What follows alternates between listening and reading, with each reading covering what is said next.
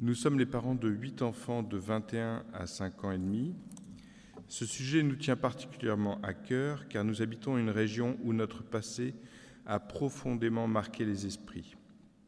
Nous voulons citer par, là la guerre de Vendée, enfin les guerres de Vendée. Nous y reviendrons plus tard. Nos enfants sont très attachés à l'histoire avec un grand H. Nous ne voulons pas pour eux la culture Disney. Nous préférons, et vous le comprendrez, le modèle Puy du Fou, avec des spectacles vivants qui font partager des émotions poétiques, qui font se souvenir où sont, on, pardon, qui font se souvenir où on raconte Sainte Blandine, les Vikings, la Renaissance française, La Fontaine. Or, la France se détourne de la grande histoire. Elle ne s'aime plus. Elle n'ose plus se regarder dans le miroir du passé, comme l'a si bien écrit Philippe de Villiers. Le passé de la France est affreux, a-t-on pu lire dans le, Paris français de Michel Albert en 1982. Comment ne pas comprendre la crise de la mémoire en France, la crise de son identité, en lisant une telle horreur?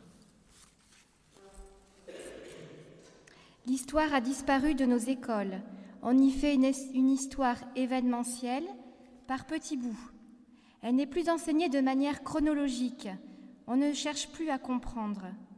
Or, lorsque l'on apprend l'histoire de manière linéaire, il y a une relation d'identité qui se crée, le sens patriotique se développe. Maintenant, le but est de couper les racines. C'est comme si on construisait une maison, petit bout par petit bout, sans commencer par les fondements. Heureusement, avec le développement des écoles hors contrat, l'enseignement de l'histoire, de la vraie histoire, de l'histoire chronologique est préservé. Une histoire qui parle des racines chrétiennes de la France. À l'inverse du système actuel dans lequel les laïcistes ne veulent pas entendre parler du baptême de la France et de sa mission de fille aînée de l'Église. Je fais une petite parenthèse pour vous rappeler l'affaire qui vient d'y avoir suite au, brevet, enfin, au correcteur du brevet national. Euh, la lettre officielle qui émanait du rectorat de l'Académie de Bordeaux euh, disait ainsi Il apparaît souhaitable, dans la mesure du possible et pendant la durée des corrections, d'ôter ou de masquer tout signe religieux ostensible dans les locaux accueillant les enseignants convoqués pour corriger le diplôme national du brevet. Ça, c'est une lettre qu'ont reçue les, directeurs des établissements privés qui ont été désignés comme, comme lieu de correction. Un chef d'établissement, mais il y en a peut-être d'autres, s'est levé, déterminé quoique sans animosité, et a dit Je ne toucherai à rien. Dans la directive, il y avait écrit Il apparaît souhaitable dans la mesure du possible. Donc en fait, il s'est retranché derrière cet, argument. Et il a répondu Non possumus. Non possumus était le, le, cri que les chrétiens disaient. Euh, euh, ça veut dire nous ne pouvons pas. Quand on leur demandait de sacrifier au, au, Dieu, euh, ils répondaient non possumus, nous ne pouvons pas. Donc ce directeur a répondu non possumus, selon l'expression consacrée il y a de cela 2000 ans. Voilà, je ferme la petite parenthèse. En primaire, par exemple, l'histoire de la Gaule ne prend son sens véritable qu'à la lumière du témoignage qu'ont apporté à nos lointains ancêtres les messagers de l'Évangile. D'où venait en effet la force, spirituelle qui animait les martyrs de Lyon, Saint Irénée, Saint Denis et les autres fondateurs des églises des Gaules, sinon la certitude qui les portait, celle que Jésus était ressuscité et communiquait la vie. On ne peut décrire l'œuvre de ces premiers témoins et le rayonnement qu'elle eut sur le pays qui allait devenir la France si l'on n'évoque pas d'abord la source d'où elle a jailli. Alors c'est vrai que pour nos enfants, nous faisons très attention à leur lecture, euh, choisissant euh, des lectures. Nous aimons beaucoup l'histoire de France de Bainville. Euh, voilà, on est, assez vigilant sur ce qu'ils peuvent lire en matière d'histoire, etc. C'est un choix que nous avons toujours mis en priorité, le choix des écoles hors contrat pour nos enfants. Nous avons monté une première école en 2002 qui s'appelait le cours Mère Teresa, Donc c'était pour nos aînés. Puis nous avons aidé à monter une deuxième école en 2005, qui est l'actuelle cours Jean-Paul II près de Clisson. Et j'enseigne pour ma part, j'enseigne le latin en collège dans cette école. Nous avons donc toujours, nos enfants ont suivi leur primaire et le collège dans leur contrat. Bien sûr, ce, choix nous a demandé de gros sacrifices financiers, mais nous ne le regrettons pas. Ils sont arrivés suffisamment formés au lycée pour pouvoir discerner le bon du mauvais, et cela donné des occasions de discussion animées autour de la table familiale. Alors, par exemple, à propos de la guerre d'Algérie qui est au programme de terminale cette année, à propos de la Révolution française. À notre époque où il faut tout mondialiser, la France meurt, elle a soif des racines, elle veut savoir d'où elle vient. L'amputation de la mémoire des jeunes pousses porte les plus grandes catastrophes. Les jeunes Français perdent le goût, le bon goût français, écrit Philippe de Villiers, dans le moment est venu de dire ce que j'ai vu. Nous attachons aussi une importance au langage. Euh, on se rend compte que plus les années avancent, plus le vocabulaire s'appauvrit. Et on voit par exemple dans les... Voilà, ça c'est la culture écran, la, la culture du clic. On ne réfléchit plus. En un clic, on va... Voilà, on ne sait plus s'exprimer. Et c'est vrai que dans les... Je fais la guerre à mes enfants parce que les, les, les, TKT t'inquiètent en SMS. Euh, voilà, ils savent que je, je, ne veux pas recevoir ce genre de choses. Mais c'est vrai que le, langage s'appauvrit, euh, le vocabulaire euh, s'appauvrit, ce qui engendre aussi un malaise puisque les, jeunes ne sont plus capables d'exprimer réellement ce qu'ils ressentent, d'où tous les problèmes dans les banlieues à la base, je pense qu'il y a vraiment un problème sur la langue. Notre langue française est très belle, préservons-la. Crise de l'identité. L'identité, c'est notre histoire naturelle. C'est aussi notre histoire familiale, ce qu'ont vécu nos arrière-grands-parents, nos grands-parents est important. L'histoire familiale comme construction de la famille. Mais avec la destruction de la famille arrive aussi la destruction de l'histoire familiale. Nous pensons aux enfants nés d'une PMA qui n'auront jamais connaissance de leurs racines et de leur identité propre. Quelle souffrance ce phénomène va engendrer dans les années à venir. Nous avons besoin de savoir d'où nous venons, quelle est notre histoire familiale, qui étaient nos ancêtres. Le lien avec les personnes âgées est donc primordial. J'ai la chance d'avoir encore mon grand-père, âgé de 106 ans. Il vit dans sa maison avec toutes ses facultés mentales. C'est une mémoire vivante pour les enfants. Officier pendant la Deuxième Guerre mondiale, il a été fait prisonnier, s'est échappé d'un convoi, a été le chef d'un groupe de résistance. Les questions fusent. Il se souvient encore exactement des dates et des faits. Il lit beaucoup, s'est formé grâce à ses nombreuses lectures et réfléchit à la marge de notre temps. Il trouve qu'à notre époque, tout va trop vite. À la demande de ses petits-enfants et arrière-petits-enfants, il s'est mis à écrire et à raconter tout ce qu'il avait vécu pendant la guerre. Nos enfants ont une admiration sans borne pour cet arrière-grand-père qui est leur mémoire vivante. À l'heure actuelle, les maisons de retraite sont pleines de personnes âgées qui ne parlent plus. Quelle perte pour nos jeunes générations qui n'ont même plus envie de savoir. Avec l'éclatement des familles, se perd aussi cette transmission des aînés. Pour se donner l'illusion d'une identité, on va reconstituer des identités factices autour d'un événement sportif ou culturel je ne vais pas être très amie avec le père Bernard, mais on peut citer en ce moment la Coupe du Monde de football qui va donner le sentiment d'une unité derrière le drapeau français. Mais il n'y a pas de vraies racines. Pour cela, il faut une histoire commune et ancienne, et non des morceaux d'histoire coupés, enseignés de manière fragmentée. Cela, bien sûr, nous amène à un autre sujet qui nous est cher, celui des guerres de Vendée, exemple parfait de la crise de la mémoire de la France puisque l'on peut parler du mot mémoricide. Alors, dans Mémoire et identité, Jean-Paul II rapporte un dialogue qu'il a eu avec un flamand, un de ses compagnons de collège venu de Belgique. Ce jeune prêtre pose la question suivante. Le Seigneur a permis que l'expérience d'un mal tel que le communisme vous arrive, à vous, Polonais. Et pourquoi l'a-t-il permis? À cette question, il donna lui-même une réponse. Cela nous a été épargné à nous en Occident, peut-être parce que nous n'aurions pas été capables de supporter une telle épreuve. Qu'en est-il alors de ce tragique épisode de notre histoire française pendant laquelle 300 000 hommes, femmes et enfants victimes de la terreur ont donné leur vie parce qu'ils refusaient de se laisser arracher la liberté de croire et de dire la messe. Nous parlons de tous ces Vendéens morts pour leur foi, pour leur Église et pour leurs prêtres, que l'on a voulu faire taire, mais dont les voix portent encore le souvenir des martyrs de la Vendée.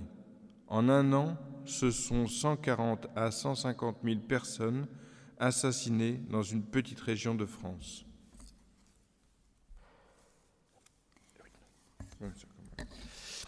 Ce sujet nous est cher, très cher, non seulement parce que, comme le disait le cardinal Sarah lors des 700 ans du diocèse de Luçon, au cours de son homélie du dimanche 13 août, nous sommes tous spirituellement des fils de la Vendée martyre, mais aussi parce que, descendant du chef vendéen François Athanase Charette de la Contrie, nous avons à cœur de transmettre à nos enfants cette histoire époustouflante de tout un peuple qui s'est levé face à la haine de la foi. Quel héritage Pour être plus précis, nous descendons du frère de François Athanase, Louis Marin, qui s'est battu lui aussi pendant les guerres de Vendée. François Athanase n'a pas eu de descendant direct. Son fils unique est mort pendant la Révolution. Nous, avons la chance, on l'a dit tout à l'heure, d'habiter à 40 minutes du Puy du Fou, c'est un peu la deuxième demeure de nos enfants, qui connaissent les spectacles par cœur et s'empressent d'y aller dès qu'ils en ont l'occasion. Cet endroit est pour nous un îlot, garant de la mémoire de nos ancêtres et de notre histoire de France, la véritable et non celle falsifiée de nos manuels scolaires. C'est un lieu où il fait bon être chrétien dans l'arène et demander grâce pour eux où l'on peut prier Saint Philibert, entendre la voix de Sainte Jeanne d'Arc, bref, un lieu où on se sent bien. Petite pub au passage, il y a aussi un spectacle euh, de Noël qui est à, voir absolument, qui est magnifique également. Euh, je cite le cardinal Sarah qui s'adresse à tous ceux qui travaillent au Puy du Fou. Vous réveillez chaque soir la mémoire de ce lieu le château du Puy du Fou, ruine douloureuse, abandonnée des hommes, s'élève comme un cri vers le ciel. Entrailles ouvertes, il rappelle au monde que face à la haine de la foi, un peuple s'est levé, le peuple de Vendée. Votre œuvre est juste et nécessaire. Par votre art, par vos chants, par vos prouesses techniques, vous offrez enfin une digne sépulture à tous ces martyrs que la haine révolutionnaire avait voulu laisser sans tombeau, abandonné aux chiens et aux corbeaux. Face au déferlement planifié et méthodique de la terreur, les Vendéens savaient bien qu'ils seraient écrasés. Ils ont pourtant offert leur sacrifice au Seigneur en chantant Votre œuvre est une œuvre d'Église, car nos temps sont assoupis. Face à la dictature du relativisme, face au terrorisme de la pensée, qui à nouveau veut arracher Dieu du cœur des enfants. Nous avons besoin de retrouver la fraîcheur d'esprit, la simplicité joyeuse et ardente de ces saints et de ces martyrs. Qui donc se lèvera aujourd'hui pour Dieu? Qui osera affronter les persécuteurs modernes de l'Église? Je ferme les guillemets. Il est important pour nous de transmettre à nos enfants ce qui fait, la partie, ce qui fait partie de la patrie, son histoire, ses traditions, comme le dit Jean-Paul II dans le chapitre sur le patriotisme. Nous sommes proches d'une association qui s'appelle le Souvenir vendéen, euh, qui est une association ouverte à tous, ouverte à tous, pardon, non seulement aux descendants des géants de, de 1793 qui ont gardé au cœur la piété filiale envers leurs ancêtres et la fierté de leur titre de vendéen, mais aussi à ceux pour lesquels l'épopée vendéenne a sa place, pour le rôle essentiel qu'elle occupe dans l'histoire de France et par l'influence qu'elle a exercée à travers le monde. À ce propos, nous avons vécu un événement important dans notre petit village de la Chapelle-Lin, qui est un village situé au sud-est de Nantes, dans le vignoble nantais, le 16 juin dernier, Euh, ce fut à l'occasion de la fin des travaux de restauration d'un monument funéraire de la famille de Bruck dans le cimetière.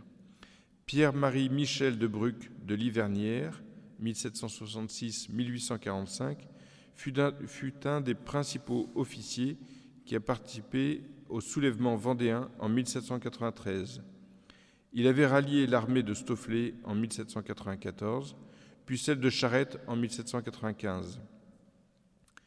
Une cérémonie a été organisée par le souvenir vendéen. J'ai déposé une gerbe sur la tombe aux côtés de Xavier de Moulin, qui est le descendant de, Pierre de Bruck. Et Xavier de Moulin est aussi le responsable du logis de la Chaboterie, où Charette a été arrêté par les Bleus. Donc voilà, nos familles sont encore rassemblées. Qui a rendu donc un vibrant hommage à son aïeul. La journée a commencé par une messe dans l'église paroissiale, au cours de laquelle nous avons prié pour toutes les âmes de ceux qui sont morts pendant les guerres de Vendée. Puis nous sommes allés au cimetière rendre hommage à l'officier et aussi à une autre figure célèbre de notre village, André Ripoche. Nous ne pouvons pas parler de Pierre de Bruck sans évoquer André Ripoche, martyrisé par les Bleus en mars 1794 pour avoir défendu la croix de son village. Il est appelé chez nous le martyr de la croix. Il se trouve que lorsque nous sommes arrivés à la chapelle de l'Ain, notre première maison se trouvait rue André Ripoche. Ce nom ne nous disait rien. Après quelques recherches, nous avons découvert que c'était un messager de charrette. Nous ne pouvons pas passer sous silence cette histoire magnifique d'André Ripoche. Dans la famille Ripoche, le chapelet était prié tous les jours. André était le cinquième enfant du foyer. C'était une famille de mariniers. Ils transportaient les produits du pays vers les villes et principalement à Nantes. Avant de partir pour son premier voyage, André alla se consacrer à la Sainte Vierge dans l'église de la Chapelle-Lin. Il y avait une statue de la Vierge, très chère aux mariniers du quartier, qui lui attribuait maintes interventions dans leur péril sur l'eau. André s'était muni de deux chapelets à grains blancs. Il les déposa devant la statue, le temps de faire sa consécration. Puis, sa prière finie, il en passa un au cou de la Vierge et repartit avec l'autre. Le 19 février 1793, on apprend que deux prêtres du village voisin ont été arrêtés, qu'on les a frappés et injuriés, qu'on les a emmenés à Nantes, les pieds attachés par-dessous le ventre des chevaux, après les avoir ainsi promenés par dérision à travers le village. Trois semaines plus tard, le tocsin sonne. André Ripoche a 25 ans. Le 12 avril, il est capturé et enfermé au château de Nantes, où il restera près de trois mois. Après l'attaque de Nantes, les républicains célèbrent leur victoire et congédient tous leurs prisonniers. Il est donc libéré le 5 juillet, il, il rejoint l'armée de Charette. Il devient l'agent de liaison entre le général et les soldats du village, recruteur de combattants. Arrêté après une chasse à l'homme, les Bleus se précipitent sur lui comme une bête sur, une une proie. On le frappe, on le ligote. On le pousse à coups de crosse parmi ses compatriotes arrêtés aussi près d'un calvaire. Le chef de troupe a une inspiration satanique. Faisant avancer Ripoche et lui montrant la vieille croix tout près, il lui dit Tu mérites la mort, mais tu es jeune et tu aimes la vie. Je te rends la liberté si tu abats cette croix élevée ici par le fanatisme et la superstition. André réfléchit un moment, puis Qu'on me détache alors et qu'on me donne une hache. Tout le monde est stupéfait, pensant qu'André est en train de renier. On délie le prisonnier, une hache lui est apportée. Sitôt en possession de l'arme, d'un bond, André est au pied de la croix, face au bleu, menaçant. Et maintenant, malheur à qui touchera la croix. Sur un ordre du chef, à cent contre il se rue sur le courageux paysan. La hache tournoie avec vigueur et par trois fois il fait reculer la meute. Mais au bout des fusils, les baïonnettes l'entourent, le pressent, le blessent de tous côtés. Ému ou furieux, le chef de bande lui crie Abat la croix où tu es mort. Jamais, dit-il, jamais je ne lèverai la main contre mon Dieu. Ce furent ses dernières paroles.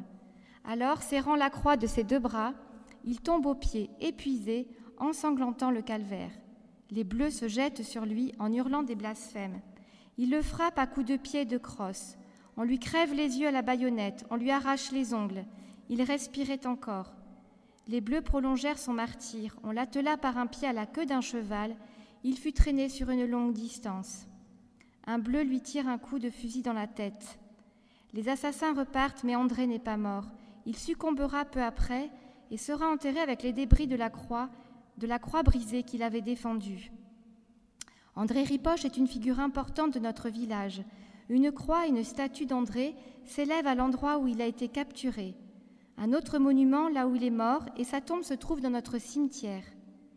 Il est important que nos enfants connaissent la vie de ces héros qui ont donné leur vie pour leur Dieu. Ils sont venus avec nous à la commémoration, très fiers de cette manifestation publique dans le village, et les garçons ont porté les drapeaux blancs avec le Sacré-Cœur rouge. Des témoignages comme celui-ci, il y en a des centaines. Le premier à avoir parlé de génocide vendéen est Reynald Secher, historien et écrivain. C'est en lisant le registre clandestin de l'abbé Pierre-Marie Robin, 1748-1805, recteur de la, basse-mer, de la chapelle Basse-Mer, commune proche de la chapelle Lin, que Reynald Séché qui a euh, dit avoir pris conscience de l'énormité du crime. La première fois, il a été tellement choqué qu'il a dit qu'il a dû s'arrêter.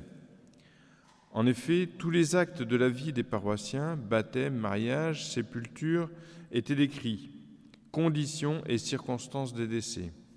Rénal Séché fut bouleversé par le massacre de femmes, parfois enceintes, d'enfants, de vieillards. En Vendée, l'impensable a été fait. Tannerie de peau humaine. Les révolutionnaires trouvaient que la peau humaine avait une meilleure constance que la peau de chamois. Fonte des graisses, four crématoire. Bon, je vous lis quelques passages. Il n'y a pas d'enfants dans la salle? C'est un peu gore. Hein. Donc, témoignage d'un citoyen représentant du peuple minier. Mon ami, je t'annonce avec plaisir que les brigands sont bien détruits. Le nombre qu'on en amène ici depuis huit jours est incalculable. Il en arrive à tout moment. Comme en les fusillant c'est trop long et qu'on use de la poudre et des balles, on a pris le parti d'en mettre un certain nombre dans de grands bateaux, de les conduire au milieu de la rivière à une demi-lieue de la ville, et là on coule le bateau à fond. Cette opération se fait journellement. Autre témoignage, au procès de Carrier de Guillaume François Laennec. D'abord, les noyades se faisaient de nuit, mais le comité révolutionnaire ne tarda pas à se familiariser avec le crime. Il n'en devint que plus cruel, et dès ce moment, les noyades se firent en plein jour. D'abord, les individus étaient noyés avec leurs vêtements, mais ensuite le comité, conduit par la cupidité autant que par le raffinement de la cruauté, dépouillait de leurs vêtements ce qu'ils voulaient immoler aux différentes passions qui l'animaient.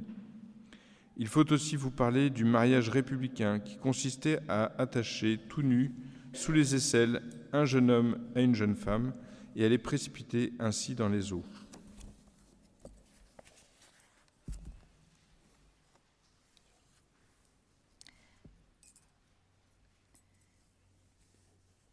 Euh, un, autre, témoignage d'un officier de police euh, qui dit euh, qu'un homme a fait allumer les fours et lorsqu'ils sont bien chauffés, il y jette les femmes et les enfants.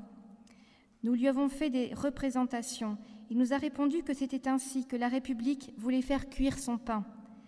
D'abord, on a condamné à ce genre de mort les femmes brigandes, et nous n'avons trop rien dit. Mais aujourd'hui, les cris de ces misérables ont tant diverti les soldats et tureaux qu'ils ont voulu continuer ces plaisirs. Voilà, les soldats se livrent à la débauche, à la dilapidation, à toutes les horreurs dont les cannibales ne sont pas même susceptibles. L'inimaginable a été essayé, mine antipersonnelle, empoisonnement à grande échelle, gazage. La Vendée a été un laboratoire grandeur nature, d'ailleurs conçu comme tel. Le but est de faire de la Vendée un cimetière de la France. Le calvaire de la Vendée est en bonne place dans la liste des génocides. Cette appellation choque. Jean Meyer, professeur de la Sorbonne, écrit même qu'un historien a dénié la pertinence du mot sous prétexte qu'il ne s'applique pas à l'intérieur d'une communauté politique et nationale. Et pourtant, la volonté de détruire la Vendée était évidente. Elle s'exprimait dans les discours de la Convention. Il y a bien eu volonté de génocide, d'extirper le peuple des villes et des campagnes qui avaient osé mettre la Révolution en difficulté. Il fallait exterminer toute une population qui ne pouvait pas s'intégrer dans la France révolutionnaire. Comme l'a expliqué la sœur tout à l'heure, c'est vraiment le fait d'avoir renoncé à l'idéal républicain qui les a euh, euh, offusqués. Volonté de toute puissance, cette pensée que l'on peut faire une société parfaite est une, une utopie. La Révolution française initie un type de révolution qui sera appliqué plus tard en Russie, au Vietnam ou en Chine. En Union soviétique, on verra des slogans identiques Créer l'homme nouveau, la société parfaite. En Russie, le pouvoir a voulu établir le plan nouveau. Il fallait effacer le passé et construire le nouvel homme à partir de rien. Lénine est venu étudier ce système d'extermination à Pornic.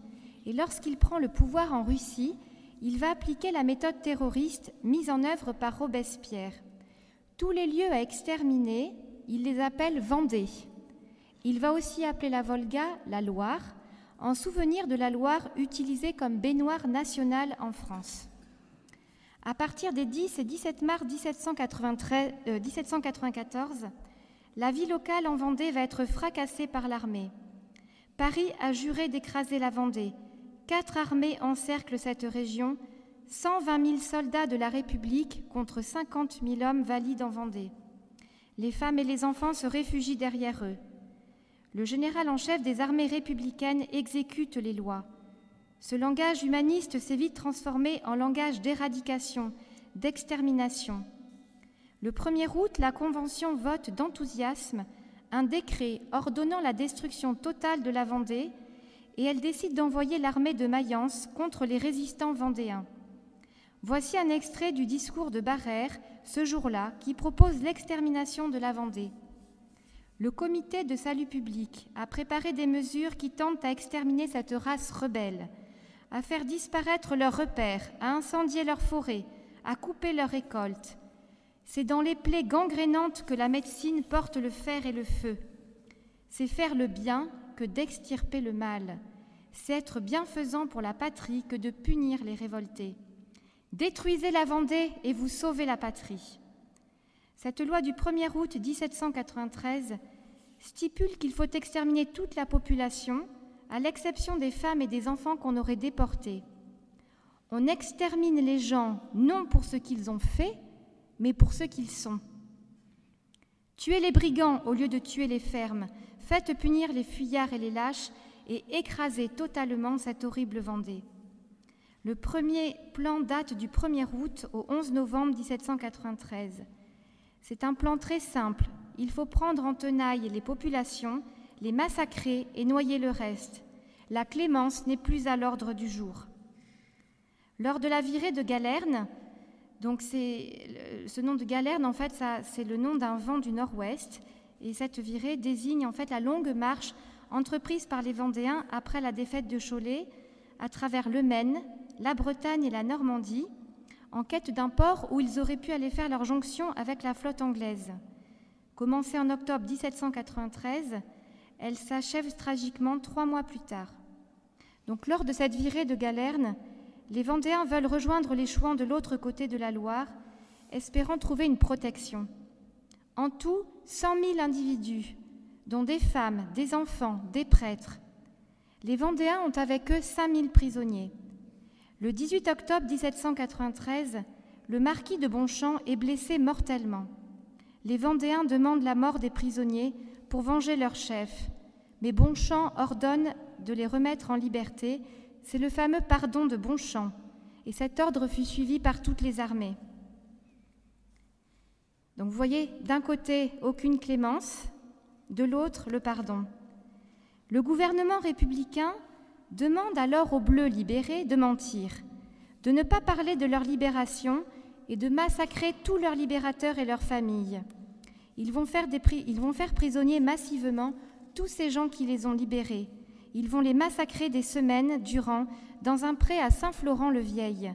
Ce fut le début du mémoricide ancré dans l'acte génocidaire lui-même, écrit Rénal Séché.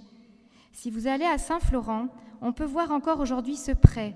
Dans ce pré se trouve un hôtel érigé en mémoire de tous ces martyrs, avec un panneau indiquant le nombre de tués. Purgez la terre de cette race infâme, soyez sans pitié, tel était le mot d'ordre. Lors de la virée de Galerne, les Vendéens furent 80 000, donc je dis 100 000 tout à l'heure, à partir, seuls 4 000 redescendirent. Sur ordre du gouvernement, 4 000 personnes furent noyées dans la Loire. Les premières victimes furent 160 prêtres. Dans la dernière noyade, il y avait 12 femmes, 12 fillettes et 5 nourrissons. Nous ne laissons derrière nous que cendres et des monceaux de cadavres, déclare un représentant du peuple. La guillotine, surnommée le moulin à silence ou le rasoir national, fonctionne sans trêve. On songe à recourir aux armes chimiques. Un pharmacien d'Angers, Proust, invente une boule contenant, d'après lui, un levain propre à rendre mortel l'air de toute une contrée. Santerre, quant à lui, réclame des mines le 22 août 1793. Des mines, des fumées soporatives et empoisonnées. L'action des colonnes infernales dure quatre mois, du 21 janvier au 15 mai 1794.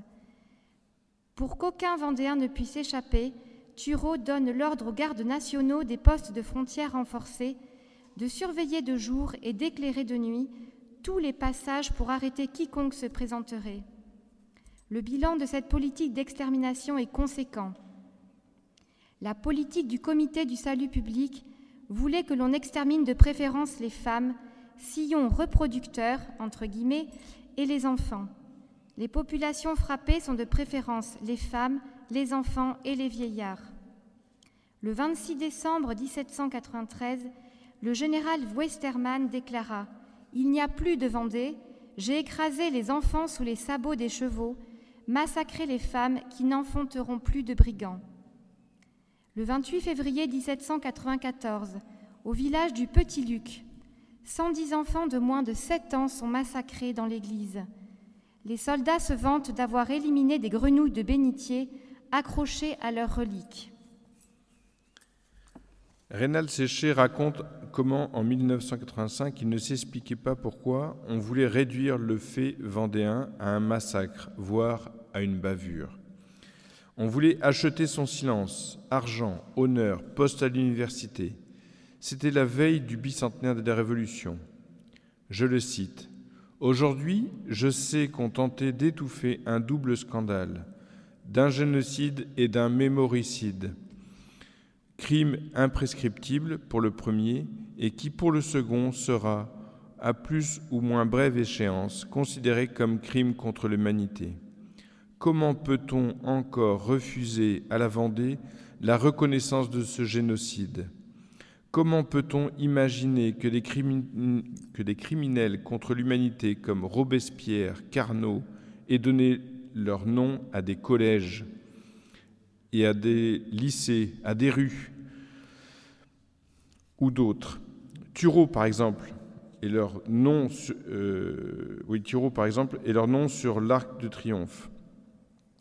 Comment peut-on accepter que l'histoire officielle, notamment celle enseignée aux élèves, fasse des bourreaux, des saints laïcs et des victimes, des brigands, des traîtres à la patrie?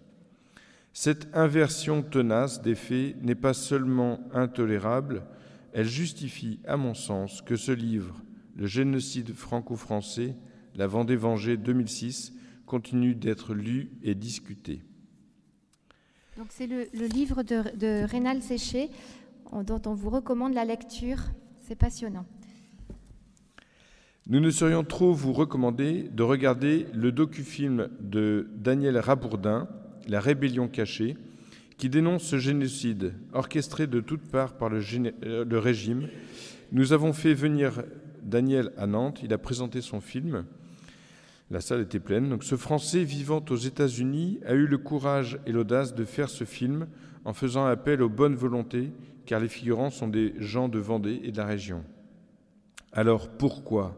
Pourquoi tant de haine? Pourquoi tant de massacres? Pourquoi tant d'horreurs? Nous répondrons avec le cardinal Sarah. Les martyrs de Vendée nous apprennent encore le sens du pardon et de la miséricorde.